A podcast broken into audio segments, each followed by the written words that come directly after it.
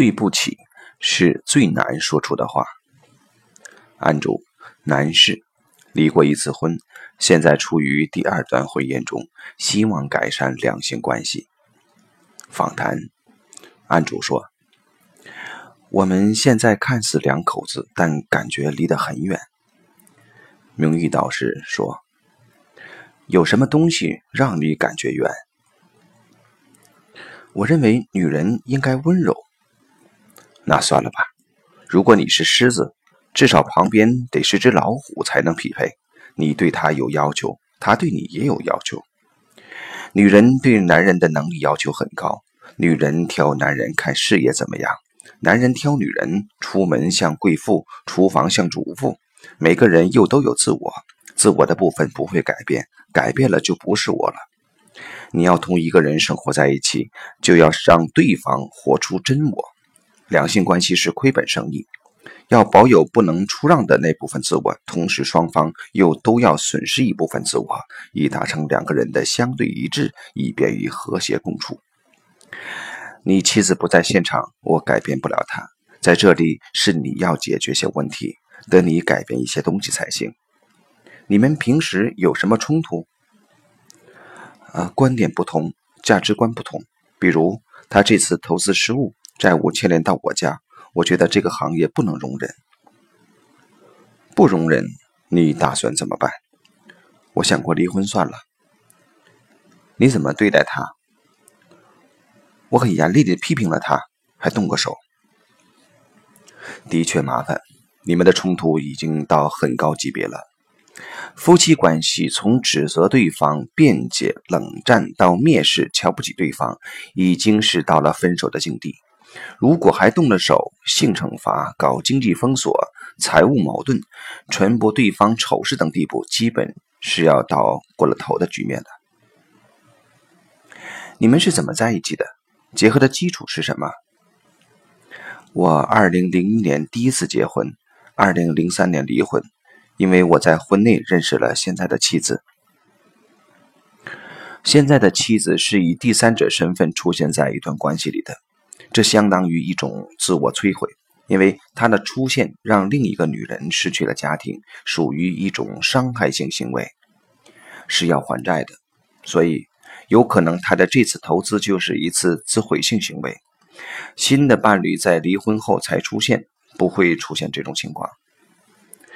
你和现在的妻子有孩子吗？和前妻有孩子吗？都有，都是男孩，都跟我在一起。第一个孩子，也就是前妻的孩子，叫你现任妻子什么？妈妈，这是错误的。里面有好几个人受伤害，孩子唯一的妈妈是他的生母，也就是你的前妻，不可以叫现任妻子妈妈，前妻也会因此受到伤害。这里有好几个系统性的严重错误。两性关系里面最严重的是第三种问题。不过好在你们之间有了孩子。我们来排列一下吧。排列呈现：引入案主自己的代表和现在妻子的代表。场面呈现：案主自己的代表和现在的妻子有一段距离。引入投资的代表，对场域影响不大。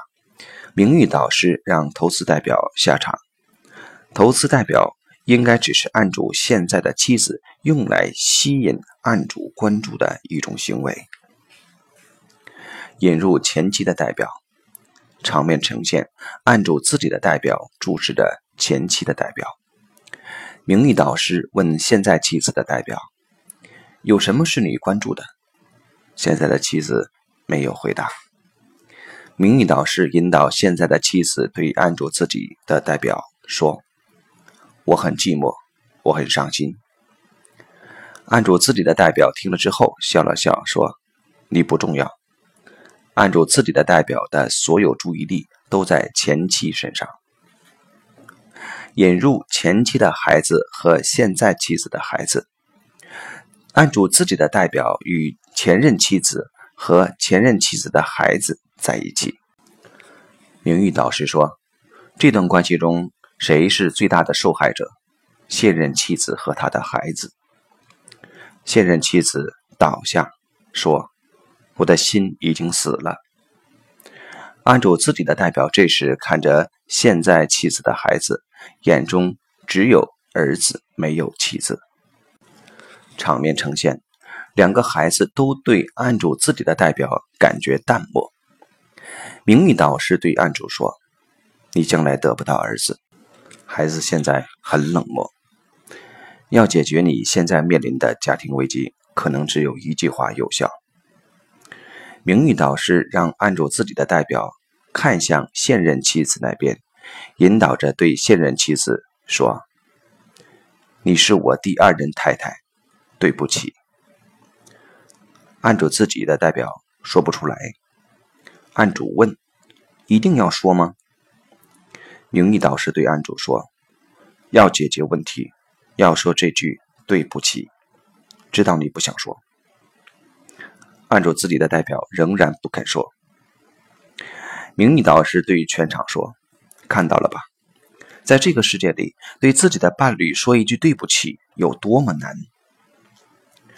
名誉导师建议加上一个可能性。引入平行自己作为代表，画出一个界限，两个宇宙即平行宇宙。平行自己的代表对前妻说：“对不起，我伤害了你。”平行自己对前妻的孩子说：“孩子，你可以爱妈妈。”平行自己对现在的妻子说：“老婆，对不起。”名誉导师带平行自己的代表走到现任妻子面前，拉起现任妻子的手，说：“对不起，回家吧，你还有我。”平行自己抱住现任妻子，说：“现在我来保护你。”名誉导师总结对案主本人说：“第一个宇宙中。”排列呈现，你回到前妻身边，后边的孩子会出事。第二个宇宙中，你对所有人说对不起，你有机会和家庭好好过下去。你选择吧。阿主说：“我选第二个。”命运导师说：“那你回家要好好抱抱你现在的妻子吧。”个案结束。系统洞见。平行宇宙是现在物理学中一个非常新的概念，其中一种根据量子力学的说法是，这个宇宙包含了无穷的可能性世界，每个都可以差不多，有些宇宙中会有另外一个你，每一个的选择都可以不一样，造就无穷变化的世界可能性。平行宇宙排列是运用这个原理，把世界中不同选择的可能性后果都呈现给当事人，让他选择自己想属于的世界。